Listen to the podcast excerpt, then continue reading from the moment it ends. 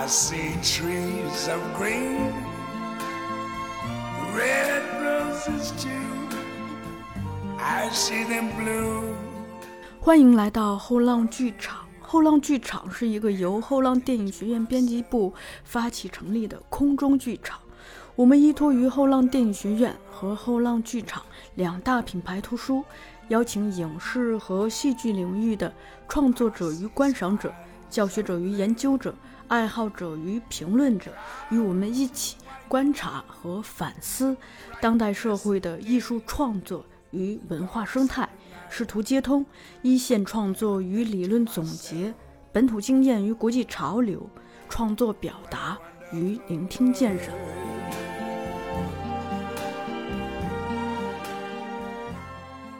大家好，欢迎来到后浪剧场，我是小树。呃，我一直说特别希望我们节目可以跟这个一线的创作连接起来，然后今天就做了这样一次尝试。此时此刻，我们是在这个白光剧社的排练室。我下午刚刚观赏完一部戏的彩排，然后现在请到了这部戏的导演和两位演员，来跟大家聊一聊他们这个戏。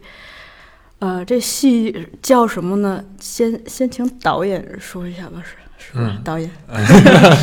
啊，这这戏叫《北纬六十六点五度的夜》。哎，对。这个导演的声音很熟悉啊，呃，听后浪剧场的朋友们或许还记得这个声音。对，呃，导演叫什么来着？邵思。那那就得让听众猜嘛，记住这声音啊。对，嗯，大家好，我是邵思凡。对，然后两位主演，呃，咱们女士优先，先跟大家打个招呼。嗯，大家好，我是张明义。哎，大家好，我是耿梦瑶。啊。这个一跟专业的坐在一起，大家可以听出这个声音的差别啊。闲话不多说，直接进入主题。然后至于这个剧名为什么叫这个呢？我想先卖一关子，可能听到后边都不用解释，大家就知道是什么了。呃，我最初在看到这个戏的介绍，我看到，呃，作为导演的思凡写了这么一段话，他说以前的戏是他根据根据剧本找演员，但这个戏是根据演员。写了个戏，对这事儿我蛮好奇的，所以想听你讲一讲，就是这个创意是怎么来发生的，然后呢，呃，具体又怎么做的？因为我看你上面写的说，有了这个念头之后，一会儿找歌，一会儿找 找这个找各种找，对，呃，对，嗯，对，这次首先是找到演员。在有故事之前，因为和梦瑶合作了好几个戏了，回国以后第一个戏就有她嘛。然后我们去年就去年我们在演《世界末日》直播《世界末日》的时候，然后嗯，演出后的几天吧，然后梦瑶呃给我介绍了明义，然后他们俩呢也认识很久了，呃，从什么时候开始认识的？从北舞附中的时候，嗯嗯，十年往上。对，超过十年了。嗯，所以是同学是吗？呃，不是，就是那个时候我们都在舞蹈学院附中，但不是同一个专业。哦，嗯，但真真正是认识应该好像是零零零八年、零九年、一零年吧？你说卡卡站台吗？不我，就在我们两个认识啊，零八零九年，我们俩认识。对啊，好像就是那个戏吧？在之前，在之前，对。嗯，你看，反正十年往上，十年往上，肯定十年往上，没错。然后那个梦瑶，因为在演我的戏的时候，他们作为梦瑶的好朋友，也会呃来看这个戏，所以就是就这么认识的。然后呃，去年就大家就呃一起聚了一下，吃了个饭，聊了一下，呃，可不可以一起？嗯，有什么好的故事可以一起去去做，做一个比较有意思的戏。然后呢，就一切是从这样的一个念头开始的，从一个愿望，一起一起做点儿有意思的东西。啊，我觉得这个特别的，我觉得特别的重要。对我来说，在艺术创作里面，就像我们俩认识一样，我觉得首先首先得有这样的一个愿望，嗯，愿景，嗯，一个一个这样的一个一起做点有意思的事情的愿望。呃，这是基础吧，呃，然后，呃有了这个愿望以后，我们就其实就后后来就一直在在想，我们能能能能做什么样的作品，想说什么样的故事，嗯，然后慢慢慢慢的就。有了现在的北纬六十六点五度的夜，嗯、从最开始的时候，其实首先吧，就是因为，嗯，从第一次我们三个人在一起的时候，就我们三个人，嗯，像今天我们，嗯，工作也是，其实大部分时间，嗯，还有我的，嗯，助理，呃，我们也就是非常，就就是我们在紧凑的一个团队。对，在这样的一个排练厅里面，就是永远是在这样的一个非常私密的空间里面在做创作。从第一次开始，第一次遇见开始，那从第一次开始看到他们，首先，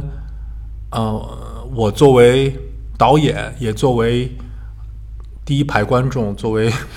我我我肯定会有我的一些想象，然后我的想象也肯定是和我自己就是了解的、读过的呃文学作品也好，戏剧作品也好，然后我喜欢的一些主题也好，肯定都是有它的各种的呃关联。嗯，所以很自然而然的就首先想到了几个一些一男一女的爱情故事，而且这几年确实我自己也翻译了很多，比如说巴斯卡尔导演的《爱的落幕》啊，《爱的开端》，然后我也就是从读初中开始吧，也很喜欢，比如说杜拉斯，嗯，那就是我这次在呃和他们刚开头在聊这个创作的时候，首先想到的是杜拉斯的一个作品，然后我就和他们大概聊了一下杜拉斯，然后聊了一下杜拉斯的这个作品，然后嗯，我们就觉得说，哎，可以从这个作为一个创作的一个起点，从这儿开始看看我们怎么去做我们自己的这样的一个故事。啊，呃，以杜拉斯这个起点作为一个刺激我们想象力的东西，因为呃，像我前几年做的都是翻译作品嘛，嗯，呃，但是去年开始有特别强大的一个一个愿望想做原创，想做原创，想做一些更接近我们自己的，嗯，当下的，呃，这样的一个，呃讲这样的一个故事，嗯，所以就从那儿开始，慢慢的，我们就三个人开始在排练厅、在餐厅、在各个地方就开始去聊这个东西，慢慢的就，对，就是创作是这样开始的，嗯嗯我比较好奇的是，当大家有了这样一个意愿，怎么样在具体工作呢？因为意愿是会经常有嘛，但怎么样把这个意愿落实成一个剧本儿，而且还把它排出来，这个其实是需要漫长的探索，啊、和巨大的耐心的吧。所以也想听听两位主演就。作为演员，在这个过程中，呃的工作方式，就是光在案头阶段，嗯，其实这个戏我们，嗯、按照排练时间来讲是五周，嗯但实际上我们创作期是远远长于这个。我们是从，呃，一八年的十一月份，我们嗯就开始已经开始进入创作期了。其实从那个时候开始，我们就。嗯，像刚才思凡说的，我们拿到了杜拉斯的那个剧本，然后呢，我们通读了这个剧本，然后呢，我们嗯从中找到了一些是对于我们来讲比较重要的一些点，嗯但是更重要的是，我们用了大量的时间去三个人坐下来，然后在排练场里面去聊。那根据这些点发散性的展开的去聊，漫漫无边际的去聊，然后每天在排练场里，然后呃有的时候我们就会直接起来就即兴，就是比如说关关注关注于这个点的话，那我跟梦瑶就会开始即兴围绕这个点，我们就开始尝试着就开始去展开。啊啊、就开始去，嗯、也不能那个时候应该不能说进入角色吧，嗯。但是就是我们也给自己设定了一些人物的背景，然后在这个前提之下，我们就围绕着一个话题就开始聊，嗯。然后思凡就在下面对着电脑敲敲敲敲敲敲敲，就把我们 说的很多东西都记录下来，然后他每天回去都会整理，就会去梳理，然后提炼，就是这样一点儿一点儿嗯磨出来的吧，我觉得，嗯。那我觉得这个过程这样说的话，其实我觉得有两个地方可能比较重要，一个是怎么样大家能把这个东西激发出来，就都都把各自的这个东西给引出来。嗯，另一个我我想导演的整理编辑整理功能是需要非常强大的，不然的话就光是靠咱们大家坐在这儿漫无目的的聊天儿，即兴的去发挥那些东西都是一些碎片，都是洒落一地的珠子，它嗯嗯嗯还不是一条项链儿。对，其实主要是就靠导演。嗯其实那去年那十天，其实还是最辛苦的，就是思凡了。对，嗯然后基本上我们做完这些，每天一点到九点钟这八个小时，我们做完即兴，然后八个小时，对，把我们自己自己的朋友的，然后因为源头其实都是要做本土的东西，那就嗯肯定、就结合自己的对最熟悉的生活。对，就其实是从我和大明两个人出发，那我们肯定会有一些自己身上发生的事情，或朋友之间，这是我们最能感知的。嗯对，就去做一些这样的练习，然后其实最后。虽然每次导演都会说，嗯，这是你们自己说的话，但是经过他写完，好像那个东西就介于自己和嗯看到一个剧本中间的那个位置，虽然跟自己有关吧，但是有了渐离效果。对有一点点介离。对 对，嗯，哎，那导演，你是在这个过程中，那应该就是其实怎么样把这个东西引出来，应该也是需要在引导上需要花些功夫心思吧？所以其实这次也是第一次我们三个人在一起吃饭的时候，我就感觉到说，呃，我们可以去尝试这个，嗯。呃，因为我觉得这东西不不不容易，嗯嗯。不是能随便尝试，嗯也不是说和谁都能尝试啊、首先，我也得承认说，这也是我的第一次非常，就是嗯有尝试过一些小的作品，但是这样的一个作品，我也我也是第一次尝试这么的去做。呃，其实这种叫呃即时写作也好，或者是我们那个法语里面有一个叫 e c j o j p l a t o 就是在嗯那个现场嗯现场写作。嗯啊、就这种东西其实是嗯，在戏剧编剧里面是，嗯，其实，在当代戏剧里面，嗯嗯，在国外大家都在尝试，我也一直很对这个很感兴趣。从上学的时候就会去参加一些这样的一些写作的工作坊，但是去遇到对的演员去尝试这个东西，对我来说很重要。团队。所以对团队很重要，因为他有需要有这样的一个默契，有这样的信任，嗯。能够把最真实的自己呈现呈现出来，而不是就是在呃呈现这个的过程里面已经加了很多过滤。那如果这个时候已经加过滤了的话，那它的过滤到最后会很多，所以就就会最后那作品就就没这么有力量了。所以这个很重要。那呃，首先是这个团队很重要，在一起做这样的一个写作的方式的团队很重要，这是第一对我来说。嗯然后第二就是，呃，我们刚开始的第一天，呃，我们还是做了一个呃一个人物的背景档案，就是这对我来说也很重要。虽然是他们，但就像他们刚才说的这种稍微的这样的一个距离感，对我来说也是非常重要的。就是是他们，但也又是那个人物，那这个人物也不完全是他们。对，嗯，这个很重要。嗯我觉得在艺术创作里面，嗯不能完全是只是这个人。我觉得这，嗯，就就我总会觉得缺点什么。是啊、所以就是我们那人物档案，那是第一天的十一月份的排练的时候，我们就在建立建立好这个档案以后，我们是通过这个这个人物嗯和我面前的这个真实的演员，嗯我去陪伴他们，他们两个人怎么去相遇。嗯啊、在这个相遇的过程里面，是通过比如说很多的即兴，然后即兴以外的很多的聊天，嗯就我会和他们聊很多，就是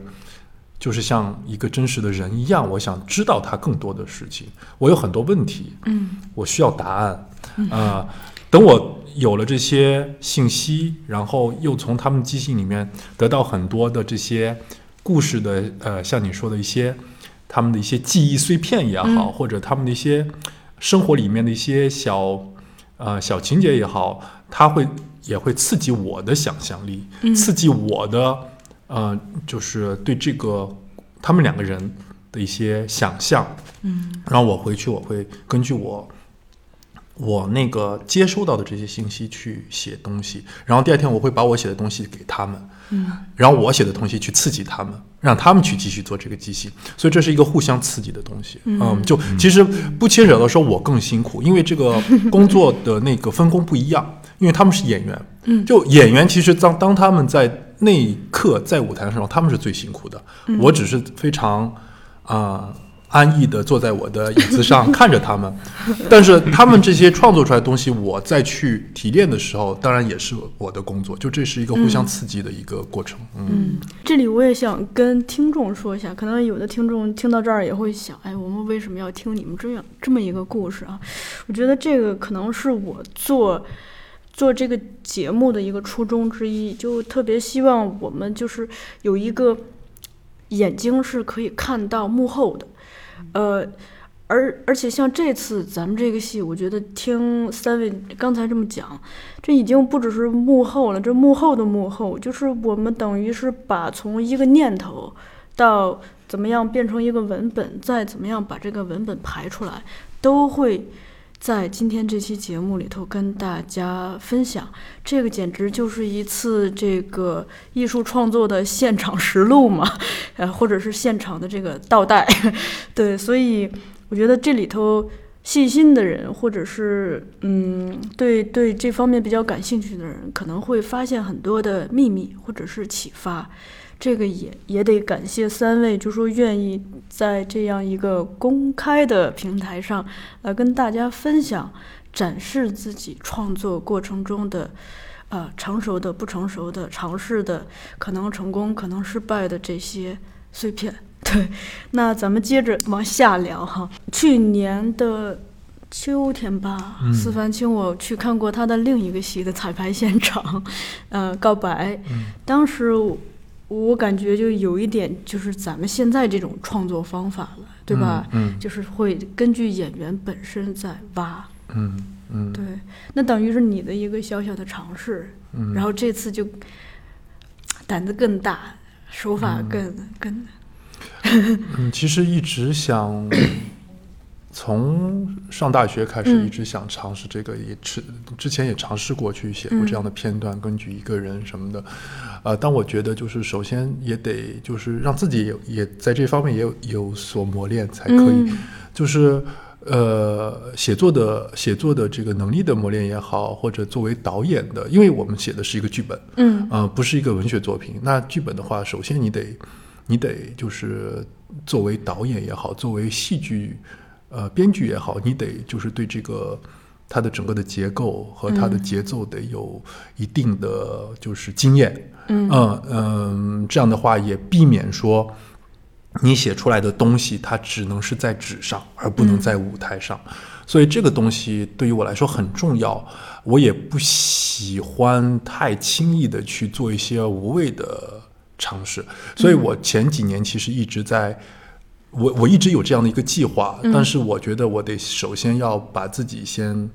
啊锻炼好了，所以前几年一直在做翻译很多的翻译翻译剧本，呃，翻译的这些剧本首先都是我自己很喜欢的，是我喜欢的戏剧，呃，所以这是我喜欢的戏剧，肯定也是我喜欢的一种戏剧的一个语言。那这个语言就是我在也许去年我们在一起有聊到过这个东西，其实对于我作为演员也好，导演也好。这个新工作就是这个剧本翻译的工作，给我带来非常多的东西。就是它让我用另一个角度，或者是更深的进入一个文本里面，让去发现更多的东西。嗯，而且这个东西是让你会，就是就翻译过的人也许能够理解这种感受，就是你得差不多。得把自己变成正在写这个作品的这个作者，当时的他和当时他的那个整个状态，你才能够很好的去体会到他写他他笔下的这个东西故事，而且你才能好好的去翻译，把它就是很好的去。通过另一种语言去呈现出来，所以这个翻译工作，我觉得给我带来很多的这方面的经验。呃，那就翻译了好多剧本以后，慢慢的对这个这样的一个结构也好，对很多节奏上的也好，也会除了演员和导演以外，有一个更深的这样的一个对剧本的这样结构的一个了解，所以我觉得就是也是需要通过这些锻炼吧，才能够到现在，我觉得正好又可以是和。呃，我觉得非常嗯、适合做这样的尝试的演员一起工作。我觉得就是各个时机都成熟了，就嗯才能够把这件事情做好。嗯，接下来一个问题，我挺想问大明的。我之前看过思凡的一些戏，比如说那个卡艾罗的那个《迷人的夜晚》，是吧？以及这个《爱的落幕》。他呃，包括去年看《告白的彩排》，我发现他的戏就是有这么几个特征，一个是他呃对内心的就是情感的挖掘大于对情，就是他对情感的重视大于近乎大于对情情节的，就他可能不是太戏剧化、drama 的那种情节，但他很挖人物的心里头。再一个就是他的戏哈，大部分都角色其实非常少，像《爱的落幕》呀，那就两两个人嘛，一男一女，一对儿情侣，在一个非常封闭的时间和空间之内，两个人要说大量的台词，而呃，虽虽然这个可能。呃，外化的舞台动作很少，但其实内心的这种张力是非常的强大，而且一一直在变化。两个人的走走势，呃，你应该是第一次那跟思凡合作是吧？嗯，对，就对，很想，啊，特别想听听，就是说啊，在接受就是做这种演这种戏的时候，跟这样子一位导演合作的时候，是一个什么样的体验？其实，嗯、我在跟思凡合作之前，我看过他两部戏。嗯嗯，虽然我没有跟他正式的合作过，但是我觉得作为一个演员，然后作为一个嗯戏剧工作者来讲吧，我觉得我我能够想象他工作时候的样子，因为我看他的作品，我就能够想象到，因为什么样的人决定他拍出什么样的戏。嗯，尤其是我看到他对于演员表演的那种重视。嗯嗯，并不是每一位导演都是一定要去通过深挖演员的表演去要求这个东西来完成他最终的呈现的。每一个导演的片侧重点和方式可能不尽相同。嗯但是当我看到他的作品的时候，我就特别确定这个导演一定是极其会跟演员工作的导演。哦啊，必须是因为我看到他每一个戏里面演员的状态，然后同时呢，因为我跟瑶瑶也是很好的朋友嘛，所以她也跟我聊过一些关于思凡创作过程当中的一些一些一些嗯方法吧，嗯。所以我对这个其实我很早以前我就非常感兴趣，嗯，他可能只是只是时机没有到，对，是时机没有到，嗯，然后这次合作，嗯，就就就是我想要的那个样子，啊。对，因为我我知道，我知道，呃，我把我自己放在这样的一个创作里面，我会面临的挑战和 我可能会迎接来的那种兴奋和呃突破，嗯。就是这个是我在呃跟思凡第一次见面之后，然后他给了我这个剧本和他的这个创作想法之后，然后我就是持续一直不断的从去年的十一月份一直到现在，嗯，我我都在我都在感受和期待的一个东西。嗯，所以我觉得这个对于我来讲非常重要。我是我是第一次尝试这样的创作，但尤其是在戏剧舞台上，嗯，可能我们做做影视的时候，做尤其做拍电影的时候，我们有的时候会用到这种创作方法，嗯但那个都是呃是短暂的，对它就是现场的一时的。但这个还不一样，这个是你在排练场里找到了还不算，然后它每天还在变，然后你在像倒数计时一样去去去去去倒倒计时，然后你要面向观众的那一天。然后直到你面向观众了，然后我们有十五场演出，这只是一轮。然后你的每一天、每一天、每一天，你还要不停的再去变，这是一个很可怕的事情。对，就是它就像一个漩涡一样。就对于你作为一个演员来讲，你有自己的生活，你有自己的性格和你的一些理解，但是面对这个角色，那它就是像一个漩涡。就是其实你每天你都在面对这个漩涡，然后你站在这个边儿上，我要不要跳进去？嗯嗯，我跳进去了，我我今天进去了，我会从哪儿出来？嗯，就是有的时候，其实你面临这种恐惧的同时，但是你又有一种强烈的渴望要去突破自己。嗯，就是跳进去的那一刻，你是多么的酣畅淋漓。嗯，然后当你出来那一刻，你已经忘了你自己是谁，但是那一个瞬间，你就觉得，哇，就应该是这样的。嗯，所以我觉得可能，嗯，这个戏就是这是我最期待的。然后我也是觉得在合作过程当中，嗯，我觉得我们三个人一直在就是相互对要把对方推到那个漩涡里去，互推。互推互推。其实我觉得你刚才这番陈述也解答了一些，呃，观众的疑问。因为我经经常听到有人说，就话剧，因为每天都是重复重复，啊，那会不会感觉到枯燥或者是什么呀？那我我我觉得不要说演出了，就演演出，因为还有观众那一层嘛，彩排，那其实只有对手。就光是对手给你带来的变化，以及这个每一天随着时间带来的变化，因为时间一直在倒计时嘛。其实就就光是这两个变化，我感觉其实都足够我们来应对，以及足够产生更多的丰富性和可能性了。是，就是我我有一个好朋友，呃，他们他在他在那个我们排练的前期来给我们，就他自己喜欢拍照片嘛，嗯来给我们拍一些排练照片什么的。我们应该是排练的第一周，今年年呃过完年以后，我们排练的第一周，他过来拍了一些照片。然后上周还是上上周，算是我们排练的第三周，嗯呃，第三周结结束的时候，他来拍了一些照片，他就和我说，他说，嗯，我回去看一下这些照片，就这两个演员的状态完全不一样，嗯，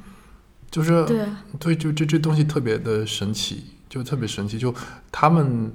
就这东西是演不出来的，是的，是演不出来的，就是就是嗯，就我们在实时的经历这一切，嗯、就我们这个故事和这个演员的排练，呃，和这个故事里的人物，呃，然后这个作品，它都是在实时的在变化变化，在成长，对，嗯、我觉得这是戏剧里面非常，呃，这类戏剧里面我非常喜欢的和神奇的东西。哦我觉得，嗯嗯。我是在去年某一个瞬间啊，我突然意识到，就时间的流逝本身就是戏剧性。这个时间的流逝，它会有很多结果，就是比如说呃两，包括咱们四个人的关系，因为我是下午进门的嘛，那从进门大家可能觉得很陌生，除了思凡觉得，呃，见到了一个熟人，大家都是第一次见我，很陌生，到我看大家在彩排。我我越看越入迷，越看越入迷。当这整一场下来，然后我们中间寒暄上一两句，再开始录的时候，这寒暄也也归归功于思凡，他说别急着录，对，先吃个饭，啊、打个招呼，把这个场子热起来再录。嗯，就这个很也是一个当下的嘛，就发生在今天下午和今天晚上，然后其实我们四个人之间的关系已经有微妙的变化，觉得这个很有意思。对就像刚才你在在不不布置这个我们现在的这个录音的这个场景的时候，我就说，就这个东西本身看上去，嗯也就是其实我们如果呃嗯，反正我是这样啊，但我不知道这东西是不是很可怕哈。就我永远会在生活里面突然就是把那一段截下来说，哎，这一段现在就像一个舞台作品，嗯那它如果就是舞台作品，它得有多大的力量？就它太美了。嗯但这个意识，我不知道，就这个意识，我不知道是不是，嗯，怎么说？反正对于我来说，这个意识特别美。嗯嗯，就是其实生活就说俗了就要生，嗯，戏剧戏剧就是生活，或生活就是戏剧什么的。但其实确实，我觉得我追求的戏剧，它首先它就是生活的这一段，嗯。生活里面这一个我们截出来的这一段。嗯。那嗯，就截哪一段？啊、怎么去截？我觉得这个是我们作为戏剧工作者，反正我现在自己在从事这个戏剧工作里面，我自己在追求的，就嗯。要截出哪一段呃这个生活，嗯。呃让大家看看，嗯、我觉得这个很神奇，嗯。嗯，选择的这一段这个选择嗯。很神奇，然后就是还有就是我截出来的生活那一段，那就说明这一段是生活的，嗯。它不能是假的，它是真的，嗯。不过说到这儿，就是我呼应一下啊，因为之前包括看你的戏，我我我我也跟思凡说过，今儿就跟二位也分享一下，因为我看他的戏，从第一次看啊，就看到海报，我就会有一个就是被打动的那个，就是我能看到这个人是有讲审美的，很重视审美。然后我看他第一个戏的感受就是古典的迷人的诗意，然后这个东西时而静谧，静谧里头有着巨大的张力，基本上是这样一个感受。啊，那个张力可能是疯狂的，但过后又是静谧。那个我问梦瑶一个啊，因为你你是跟思凡合作了多次了，咱们刚才也讲这个时间的流逝了，嗯，这每一次都不一样，那每个戏肯定也是不一样的，这个差距就更大了。这一次跟他合作有什么新的发现没有？嗯，就我我发现我很疯狂，就像一个能能量球一样。对，然后跟思文合作了，呃，这是第四四个戏了。然后嗯其实就跟嗯，不管去嗯，在在在在一个平台，或者说在跟大明儿第一次见面介绍思凡的时候，就是我我说过很多次很多次这样话，就是跟他每次排练反正都不一样。嗯这就是我觉得我收获，先说我自己收，我觉得收获最多的一个地方。然后呢，我自己也是，嗯，就像刚才你讲的那个样子，我觉得我自己也是有一个很大的一个变化的。嗯。因为因为从零零九年开始到到绝对高高级是零九年没有，不是零九年，一一二年吧，一二年，对，从一二年反正到现在，我觉得我我我也是在不断变化的。嗯。而且我觉得我最明显的是，就跟思凡合作到第二个戏的时候，我我在不停的做减法这件事情。对，就有时候我觉得我最明显的时候，我会发现我越来越来越不会演戏了。嗯哦，然后就是在，尤其无论是在台上也好，在创作过程当中也好，还是在生活里面，我觉得我越来越不会演戏。嗯对，因为我感受不到那个东西，我就很难把它演出来。嗯对，就那一刻我感受到了，我就把它做出来。如果没有感受到，那我就不要它了。对，我觉得这是我一个最明显的一个变化。嗯对，然后但是每次跟他合作，他都有不同的想法，因为他他自己也在有一个很很大的变化嘛。嗯他每一部戏他，他他想想追求的东西都不太一样。就像你你看过他的戏，正好是我都没有去演的 对戏，然后他一直在变化，所以我也是一直在跟着他的一个节奏，一直也也在让自己不断一步一步在在成长。嗯对，但是反正好像从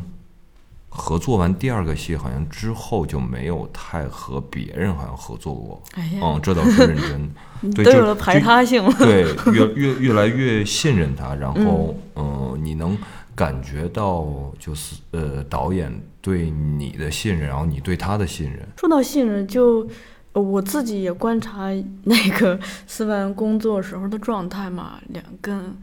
探过两个戏的班儿，嗯。然后我就发现，我我能感受到他是应该是很爱演员的，就是这个带着欣赏、带着爱的这个，能看到这个东西，但同时同时工作起来又很严厉，其实，对，我觉得他就特别苛刻，就他苛刻不是说在就是跟你合作的时候，他在合作之前，因为第一次他他他他呃第一次排戏的时候，因为我是经历过去见导演，然后要试戏，然后做一些他需要的要求去做的，和别人和其他导演每个导演都有自己的习惯，嗯。发现演员的，我觉得他其实，在挑演员上，我觉得他很就很苛刻。嗯。当他觉得嗯你是你符合这个戏，嗯你可以进到我的这个这个团队当中的时候，那我觉得他他就会很包容你，嗯。嗯，然后他会无限，有时候他会在他身上他会无限放大这个演员的优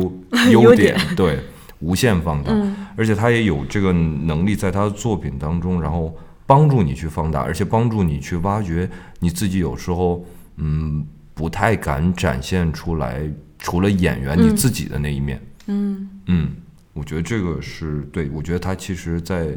演有些时候是比较苛刻的，对，嗯。我前两天读了那个林兆华导演的那个书，他提到一句话，他说导演不就干这个的吗？就是 把挖掘演员身上就是你希望呈现出的那个潜力的东西，让他嗯展现出来。有些东西可能演员自己都不知道自己有这个东西。嗯然后我是听另一个演员朋友，他跟我讲过，他说你是不知道，如果作为一个演员能遇上一个爱演员的导演，这其实是一件非常幸运的事情，因为并不是每个导演都爱演员。对，是，他可能只是爱他自己的作品，他会为了他的作品可能会压榨你。还有一个事情呢，是想跟三位探讨的，就从咱们这个节目开录，思凡自己提了三次节奏，提了两次结构，或者是提了两三次结构，两次节奏，我有点记不清了啊。那个梦瑶刚才也提了一次节奏，这两个词儿基本上是我上次跟思凡做采访的时候，他就就是他的高频词儿。嗯恰好这两个词儿是我近两年非常着迷的两个词儿，所以我也挺想听听三位就是对这两个词儿的一个个人的理解。我不知道我们去年有没有聊过，但是嗯我觉得这东西其实很做做戏做了这么多年啊，我越来越觉得就是戏剧，我越来越能够理解戏剧是神圣的。嗯嗯，因为他好像在探索一个很神奇的东西，他在让你去真正的去探索什么是生命，嗯。什么是生活，什么是那就生命是什么？就嗯，首先是首先是最真实的东西，嗯。嗯，它不是社会，啊 它不是呃，就比如说你像一个国家也好，一个社会也好，它是它是比这些都要就是有是有组织的，有那个什么的。那生命生命是什么？我们的起点是什么？嗯啊，我觉得这个也许也是戏剧在在探索的。那就说起节奏和结构，其实我其实在找的是，呃我不知道这东西能不能这么简单的去去嗯表达清楚。嗯首先我找的是这个真假的问题，嗯，就什么是真的，真什么是假的，还有就是怎么在戏剧舞台找真的。嗯。当我们知道这就是假的，嗯。嗯但其实我们觉得就是，呃，这就挺挺有意思的，就是怎么去活着。嗯，当我们知道我们是是到这个世上就是这样的。嗯。啊，我觉得这个东西很复杂哈、我不知道怎么去说清楚这东西。嗯。但是，嗯、对于我来说，节奏和结构都是这个东西，都是这个，嗯，怎么去去捍卫这个东西，嗯，怎么去再通过这个东西去把那些无用的或者修饰的、或者一些嗯，在成长过程中教育社会什么给你的，嗯。添加于你作为个人嗯。身上的东西，呃，把这些东西怎么去除掉，把最真的东西展现出来。返璞归真的过程。对，嗯对于我来说是这个，嗯呃，你这个有点儿玄学啊，咱们嗯听听两位演员的，因为我想演员的视角跟导演的可能不太一样，嗯而且这个演员每个人也有自己的性格嘛，每个人的视角可能也不太一样。就节奏这个事情哈，其实我相比较节奏来讲，节奏对于我来讲是一个结果。可能因为导演他坐在外边看，他看到的是这个结果。嗯对于观众来讲，嗯，这个结果因为是这样的，所以会给他们带来一些感受和刺激。嗯但是对于演员来讲，就是对于我来讲，我觉得我更关注的是怎么产生节奏。就是起因和过程。就是就是是什么？就是我们讲可能是一种动力吧，嗯嗯，就是什么动力的催使驱使下，你产生了这样的一个节奏，嗯就是这个对于我来讲是很重要的。这个其实就可以归结到刚才思凡说的那个真。嗯当你真的时候，你的节奏其实是不是完全不是一个问题，它就是那个节奏。嗯嗯，但是如果当你假的时候，你的节奏怎么着，我们看着好像都有点儿不太对。嗯。但在这个这种情况下，你又没有办法去死抠说一个八拍两个八拍，因为不是每个戏都可以，对，嗯，几秒十秒，就是不是每一个瞬间都会。尤其像我们这个戏的话，那么就是大量的东西其实它是一种从有意识去达到一种下意识，我觉得是，就是你最终吐出来的那个东西，可能你你不不可以，就是一种灵魂出窍的感觉，你不可以总是那么的呃完全的控制，嗯就是你你其实你就是用尽一切力气把自己的灵魂逼出窍，嗯啊，就是这样一个过程。当你灵魂出窍的时候，你的节奏可能就对了。所以说很疯狂嘛。对，就就很疯狂。对，这就是一种隐性的疯狂。嗯对，所以嗯，节奏对于我来讲是这样。所以在演的时候，可能嗯，一开始的时候，对思凡会给我们这个东西，但是我对于自己的一个要求就是，我到最后的时候，就这个节奏如何无论如何都要在。嗯。就他要成为一个下意识。嗯，如果他一直是一个有意识的话，那不对，因为观众也会看到你是有意识的在追求这个节奏，嗯。为了要给我们达到刺激。嗯，那你最后肯定要到一个无意识，嗯。就是我就是怎么着我都会这样的时候，观众就完全接受了。嗯，那那个时候可能对你的灵魂就更出窍了，你整个人就更接近这个角色的状态了。嗯，我觉得是要这样吧。对，你提到这个下意识啊，上个世纪不是有一个这个话剧皇帝叫石灰嘛？姜文评价他的表演，提到一个词儿也是这个，他说好的表演就是就可以让别人看到人在这个下意识做的东西，而这个东西观众以为是下意识，但其实这个东西是通过有意识做做做到的。嗯他可能这个有意识放在了前期排练，也可能有意识放在了现场表演。嗯，但始终他还不是那么一个失控的，他只是看起来好像那一下失控了。是的，对对嗯，聊到了结构，对，对，然后然后然后那个刚大明不是提到这个，我想补充一个，就是今天下午就你俩正。呃，那个讨论的一个点嘛，嗯。就那个点对我思凡的那个观点是对我来说是一个很很有刺激性的一个东西。嗯。他讲到就是说，呃，因为我我陈述一下这个过程哈，大明演一个就是跟前夫啊、嗯。吵架的过程中，就吵嘛，一直吵吵吵，嘟嘟嘟嘟，然后思凡希望这个节奏就嘟嘟嘟嘟嘟一直上去，但大明觉得，如果一个人喋喋不休，就会让自己反而让自己的势降下来。嗯然后思凡给的回应是，这是表演课上这么讲，这这其实已经是一种理性的分析，因为人在真的那么激烈的争吵的时候，哪会想这个呀？他只会想进攻再进攻，嘟嘟嘟嘟嘟嘟，再再上一点，再上一点，这个势是，嗯他以为这个势走上去了，但其实可能在观众看来，这个势已经掉下。嗯，这这个是今天非常打动我的。嗯哼，然后思凡还说，这这些都是表演书表演课上教的，但我就不不按这么来，嗯因为它不真实。关于这个结构和节奏啊，我得还得问问梦瑶。嗯，反正排这个戏的时候，嗯我觉得一切都是回到生活当中吧。如果嗯这个生活当中，其实你也不会顾及自己的节奏，或者说，对你和别人吵架的时候会会有什么结构性。嗯。对，只要在在生活当中，我觉得你把自己喜在生活当中可能会发生你会做出的反应，嗯。搬到舞台上，你找到生活当中的某一刻最合适在这一刻发生的，嗯。我觉得你就自然找到了那个节奏。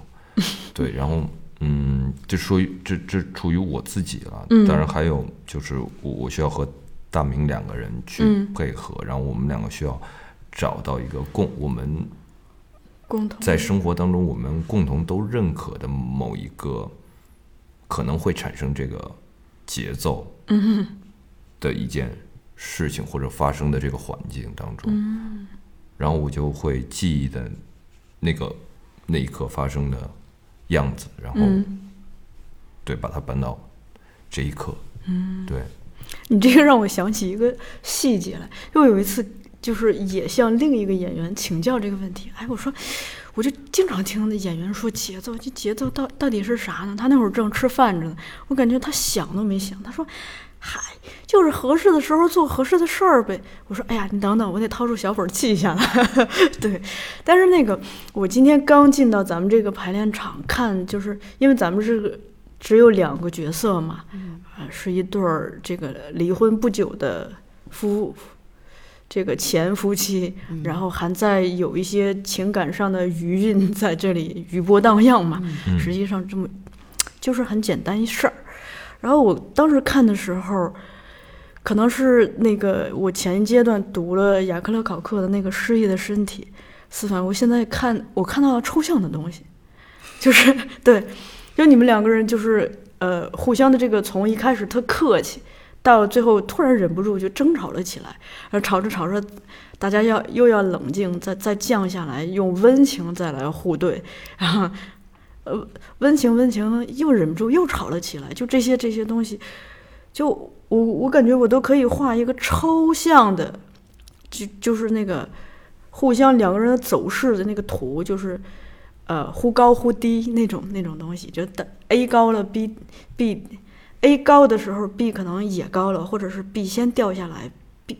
A 也跟着掉下来，就是。如果画一个特别抽象的，就是一一条直线的走势图，感觉都能画出来。反正是我这次就是看到的，就是可以透过这个，就他们说什么不重要，就每个人呢有一个势嘛，他的那个气场，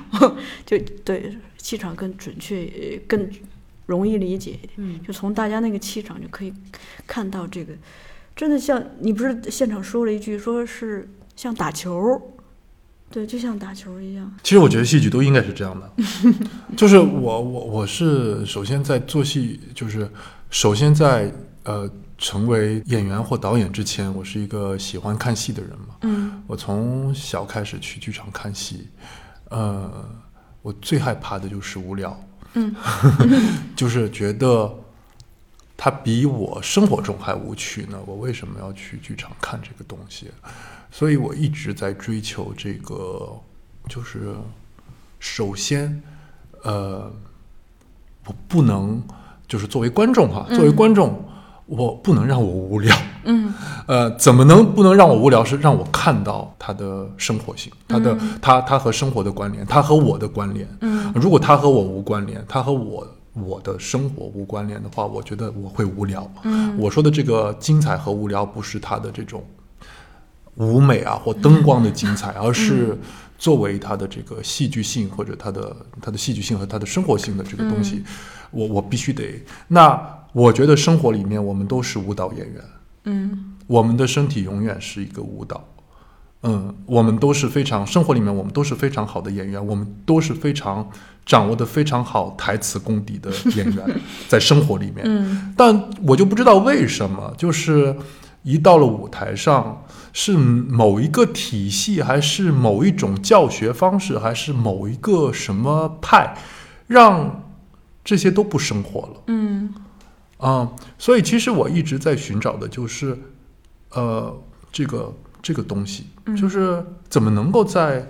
舞台上继续这么精彩的活着。嗯那我觉得这个其实挺难的，太难了。挺难的，因为首先是我觉得越来越难。嗯呃，也许就是，嗯，在比如说，如果是在欧洲的话，也许在呃，嗯，十九世纪，或者在什么时候，在嗯。嗯。呃二十世纪初，这些都还呃挺容易的。但是我觉得一个社会它越现代化，其实我们在生活中我们就越来越不生活了，已经。嗯。那你说我们怎么能够还在舞台上去保留这个东西？那如果我们能在舞台上找回这个东西，那我就觉得戏剧很牛逼，嗯，因为我们现在生活已经并不这么的真实了。哎，你说这事儿，我还想挺想跟你们探讨一下。是这样子的，我自己觉得就是有的时候这个生活的真实性啊，就给人的这个真实感，我感觉跟观演关系有有关。我自己的一个呃猜想，因为我是这么觉得的。咱们就不不不谈演戏，就光说生活，就比如说你最近留意到有人在观察你。我想你的所有的行为都跟你不知道这件事儿是有区别的。但演员演戏本质上不也是这样吗？就是他从一开始他就知道有人在看他，而且是那么多人花钱目不转睛的在看他，那肯定这个东西，首先就会有一个跟平时不那么自然的东西，因为你知道有人在看你，更何况你进入了一个已经知道结局的剧情，从一开始就是你对未来是已经预知了，但这个那如果在生活中有信仰的人，其实是一样的。你也知道永远有人在看你，你也知道有一个剧终，其实是一样的。那你要怎么去活这个？嗯我觉得是一样的。但是你刚才说的有一个，我呃，其实，在生活中也好，在戏剧舞台也好，最害怕的是丢了这个联系，这个连接，丢了这个连接是从哪儿来的？是从嗯看一个人来的。嗯从你的眼睛在看另一个人，嗯从你在听一个人说话来的，这些连接丢了就没了，嗯就没有生活了。那也许就是确实我刚才说的，就生活里面，我们也许是慢慢的丢了这个了失去连，接，了。对，所以就是像我们这样的戏，也是在探讨这样我在探讨这个，也是在重新想建立这个东西。就我一直，比如说在排练厅，经常让嗯你得去看他，你得去听他，真的听他说话，嗯而不是表演嗯啊、是真的去看，真的去听。这其实挺难的。但是如果当你作为对手给到另一个人这个感觉，我真的在看你，我真的在听你说话的时候，那一切都不一样了。嗯一切都会不一样了。你像，就像彼得·布鲁克在他的《空的空间》里面写的，戏剧就是一个人他在经过，另一个人在看着他经过，就已经是戏剧了。嗯嗯，就是这个，就是它的成立在于这个链接，就有这个链接，眼神的链接，一个关注度，被关注和关注这个东西，我觉得这东西很神奇。嗯，哎呀，这个已经有点这个社会分析了啊，就是因为其实现在基本上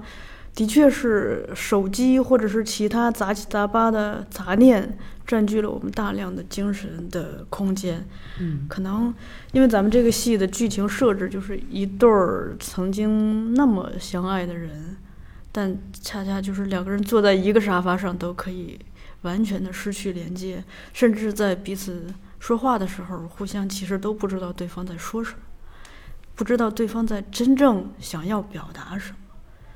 然后连接也是今天彩排的时候一个高频词儿，对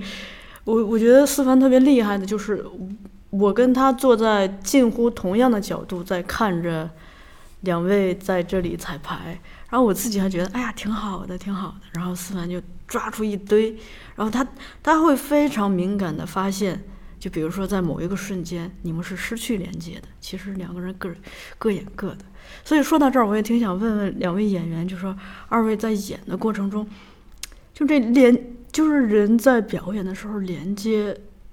是不是建立起来真是挺难的？确实挺难的，对，尤其在在在在在舞台上，你你虽然非常想还原那个东西，但是有的时候会会被各各各个因素所干扰到你。嗯其实有的时候，不管是听一段词听太长时间，听别人说，或者说我听太多遍，或者说下面有人手机响，或者是说任何情况出现，你就很容易都把那个链接断掉。当、嗯其实，嗯，其实每一个人都会有那个感觉，因为你在生活当中你会去判断另外一个人，所以你在作为观观众出现的时候，如果我们在台上没有真的跟别人连接上，你其实如果仔细去看，如果有有回放，如果有倒带的话，你是肯定在那刻你知道，嗯台上这两个人是没有连接到的。其实他、他他，你不需要知道，你只只需要去感觉就对了。嗯对，如果我们真正连接上的时候，我们传递出来的感觉是不一样的。对，而且连接这个东西啊，我觉得特别有意思。就其实，其实我自己在，就是包括在呃舞台上演戏也好，包括在镜头前面演戏也好，我嗯我其实我总是在有的时候，就是演员无法避免的会有那种自我审视，尤其是在我最初开始学习表演的时候，这审视特别的强烈。嗯然后我之后的所有的十几年的这个表演，我都是在去尽量去磨磨灭掉这种自我审视的瞬间，让它越来越少。就是它不存在，我觉得基本不可能。嗯、因为我不是我知道我是什么样类型的演员，嗯但是我就一直在一去找，去想办法要去把这个东西让它尽量的可以到一个降到最低，嗯然后我就能更多的从而去专注于我的舞台。但是我后来发现，专注这个事情根本就是一个扯淡的事情。啊、就是你你越想要去专注的时候，其实你有一个巨大的一个黑洞，它就是个悖论。只有当你完全开放的时候，嗯你才可以专注。也就是说，你不是你要做的不是去实录信号，我只听那一路，那是你自欺欺人。你这个时候你就什么都听不到，你连你自己都听不到。所以实录信号我要开放二十路，就算他再进来十路也 OK。然后我去选择我要听的那一路，就是就是这个东西就是非常有意思。但是人总是会克制不住的，我觉得这是本性，就是一种本能。除非是你的天赋极其强烈，有那种就是疯子嘛，嗯，就是戏疯子，就是那种完全，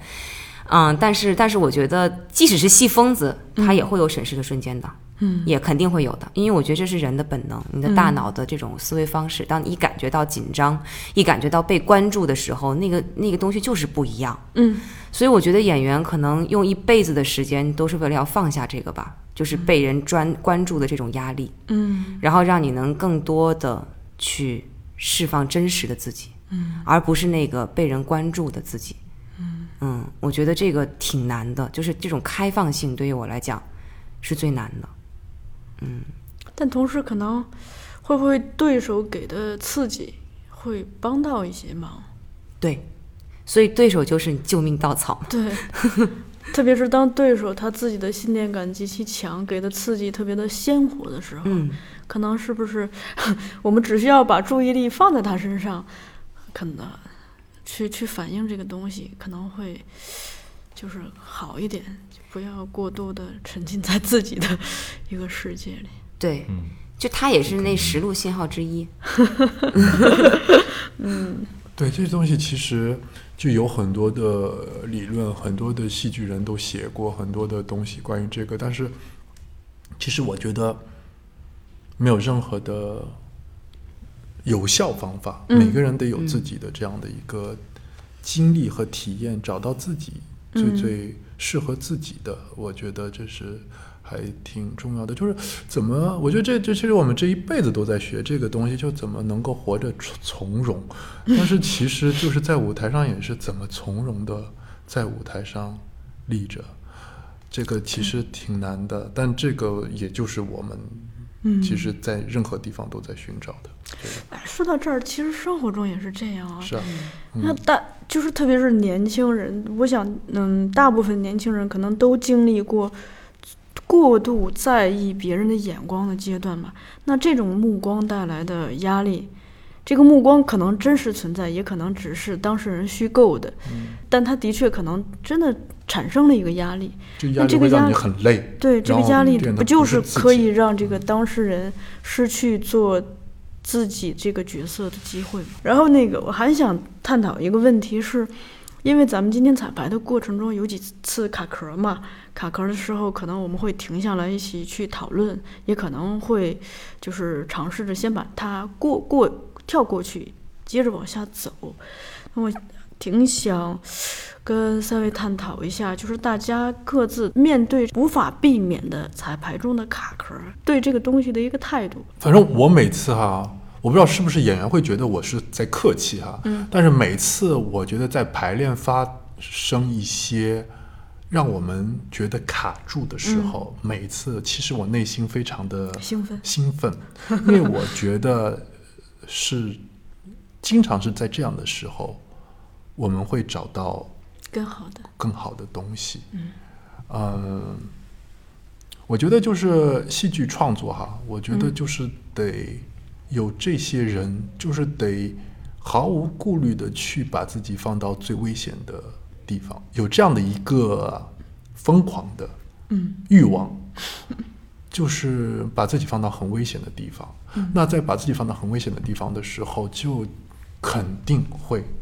有很多的问题出现，理性的也好，感性的也好，都会有。但是这个东西就会让我们去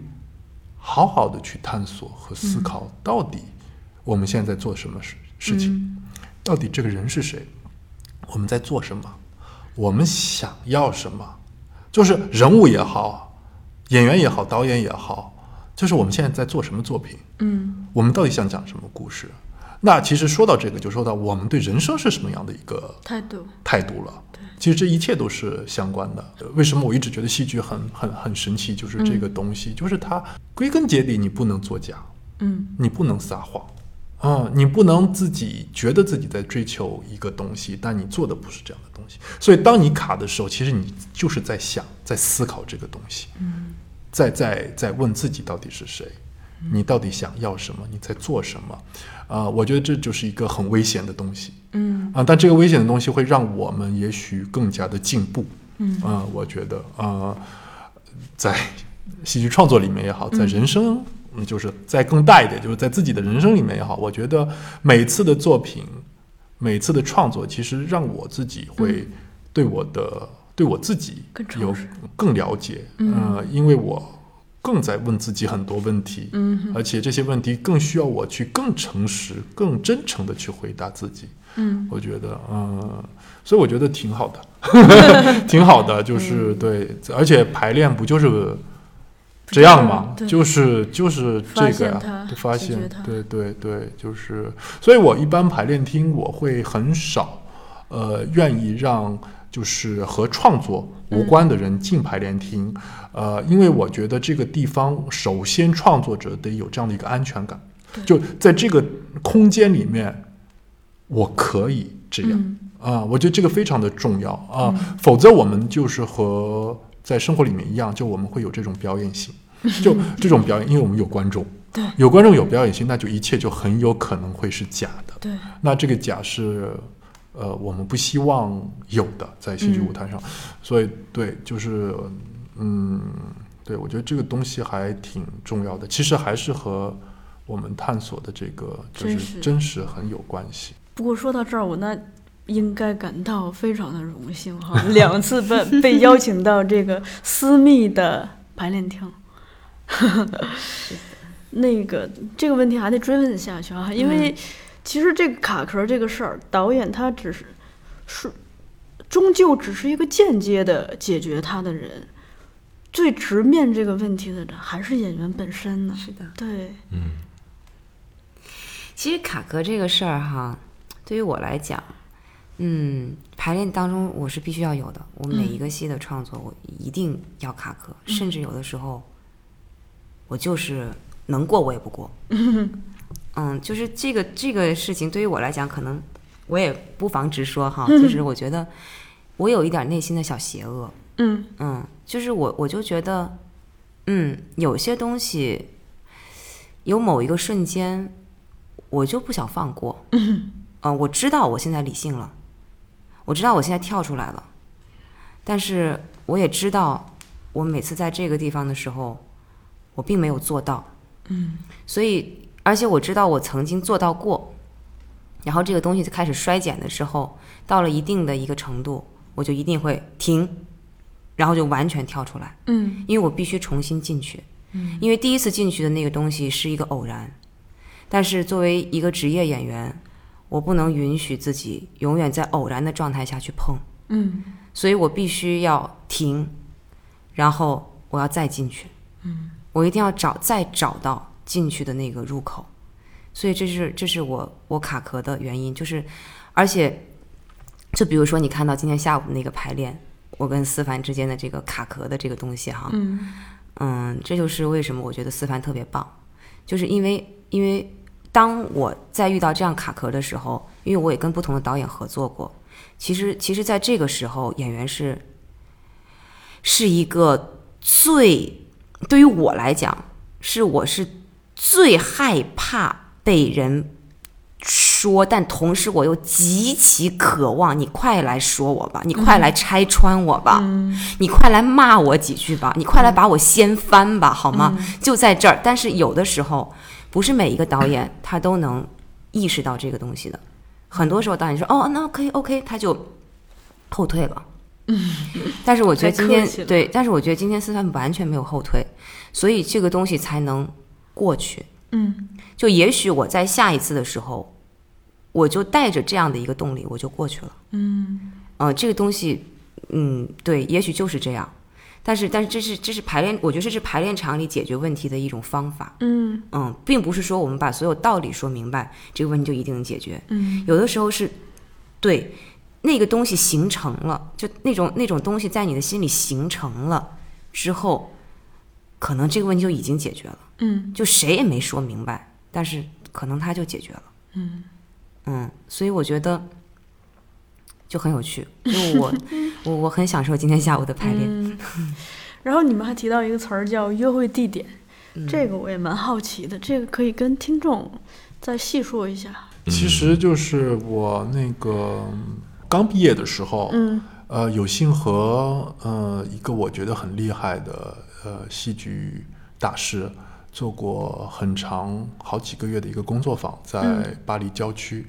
呃，导演叫安纳多利瓦西耶夫，是俄罗斯的一个戏剧导演。呃，他有他的一个方法，是呃，我觉得当时完全，就我当时也没很多经验，刚毕业，然后呃，完全把我把我整个人都推翻了，重新就对对表演这件事情啊，呃，像重生了一样，就是他的这个方法。呃，就就啊，那那很复杂，就很难一句两句说清楚。那这个约会地点其实是从他那边来的，就是呃呃，简单的说，就是对于他来说，一个戏，它不在一个演员身上，也不在他的对手身上。嗯这个戏，如果我们把它呃变成一个有形的东西的话，它也许就像一个，比如说像个球，嗯网球或什么球，那这个球就是这个戏。嗯这个戏，如果玩球的那两个人，他们两个不玩起来，这个球很快就掉下去了，他就死了。落地了。他就落地了，他不会活着的。嗯，那为了让这个球能一直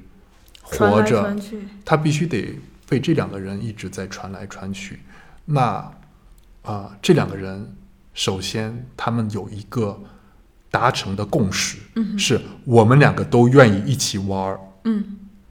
嗯，而且我们知道说我们必须好好的玩儿。嗯，我知道我如果不好好的玩儿，这个球是会和。是你对方是接不住的。嗯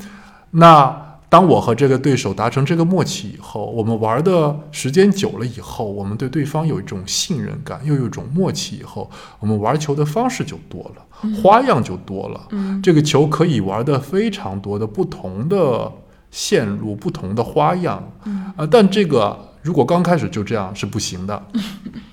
嗯，所以就这个戏，两个演员之间的这种对手戏，其实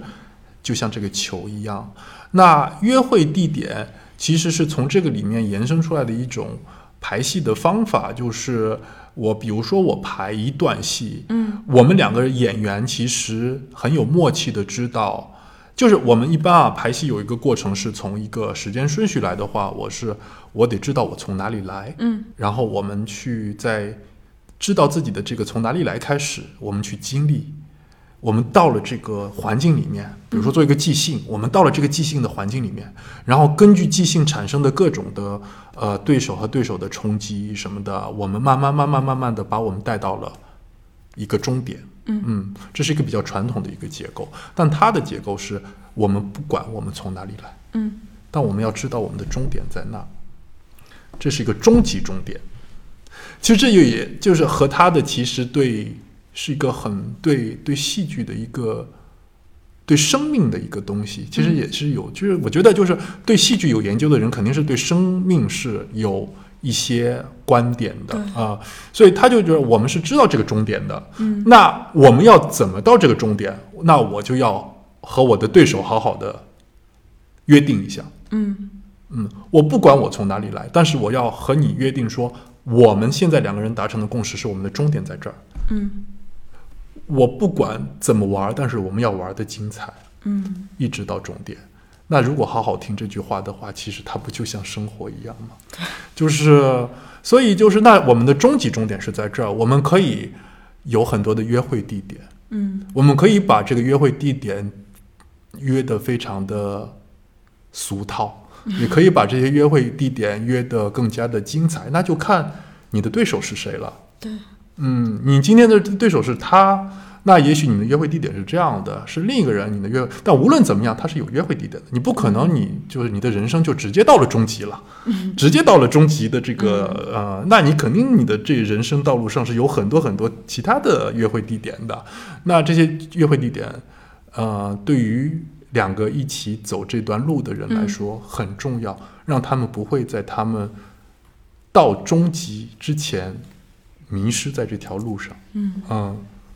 觉得这个特别有意思的是，这个关系啊，其实可以幻化到生活中的很多场景，包括要好的两个人，他可以是朋友，也可以是情情侣，也也可以是，比如说比打比赛的两个人，是吧？就是那个，特别是呃。一些咱们很多这个比赛竞技，特别是国际的竞技，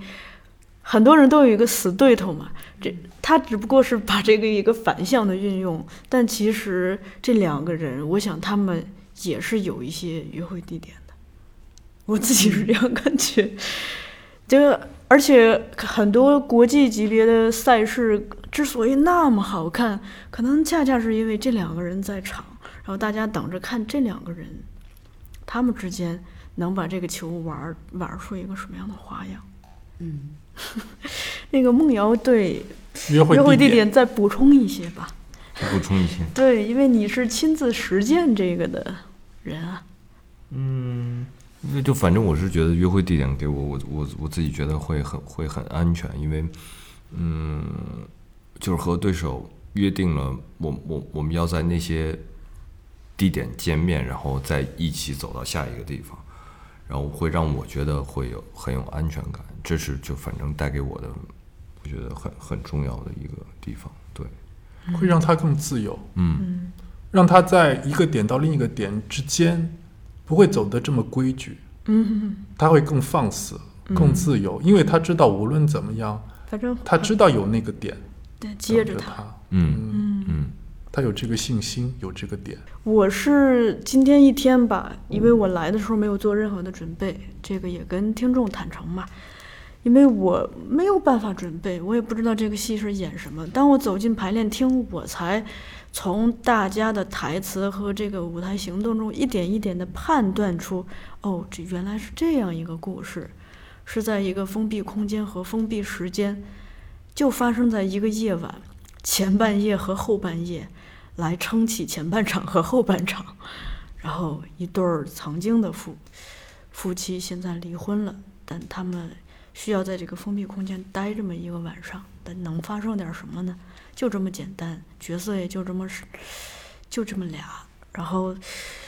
具体发生点什么呢？我想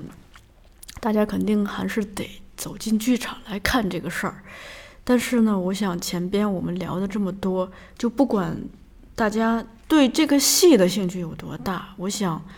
对戏剧有兴趣，或者是对自己的生活有兴趣的话，啊、这样子的聊天，我不知道听众 会不会适应，或者因为我们以前这种的是相对少一点的，但我个人是蛮享受的，我也愿意去，很很荣幸的跟大家去做这样子的，借由一个戏来讨论创作方法，甚至可以，呃，不情不自禁的让它蔓延到生活中的道理去。然后思凡这边呢，我自己也因为也是现在有一点，也不是刻意了，就无意中一个观察吧。我觉得，嗯，一方面我能感觉到，每次都能感觉到，就是他在私下里是对演员真的很好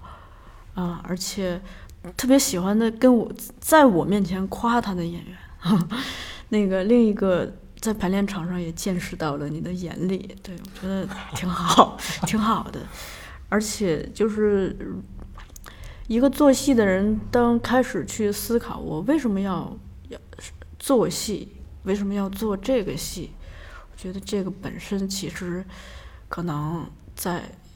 在这个时代，我觉得还蛮蛮珍贵的。对这这种这种思考，这种刨根究底儿的思考，因为它可能连带的再再往深挖，就是我们 为什么要以这样子的方法活在这个世界上。对，可能扯远了哈。最后那个，我想嗯，铺一首歌来结束咱们的今天的节目。在铺这个音乐进来之前呢，也跟大家说一下，呃，沾这个思凡之光，嗯，剧组为听众提供了五张戏票。啊，我们是打算就大家可以在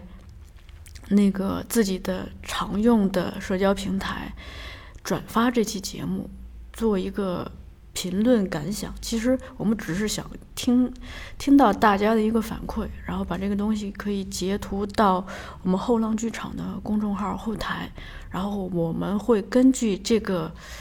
跟我们交流的这个连接的紧密程度来选五位吧。就这样，那就今天咱们就聊到这里。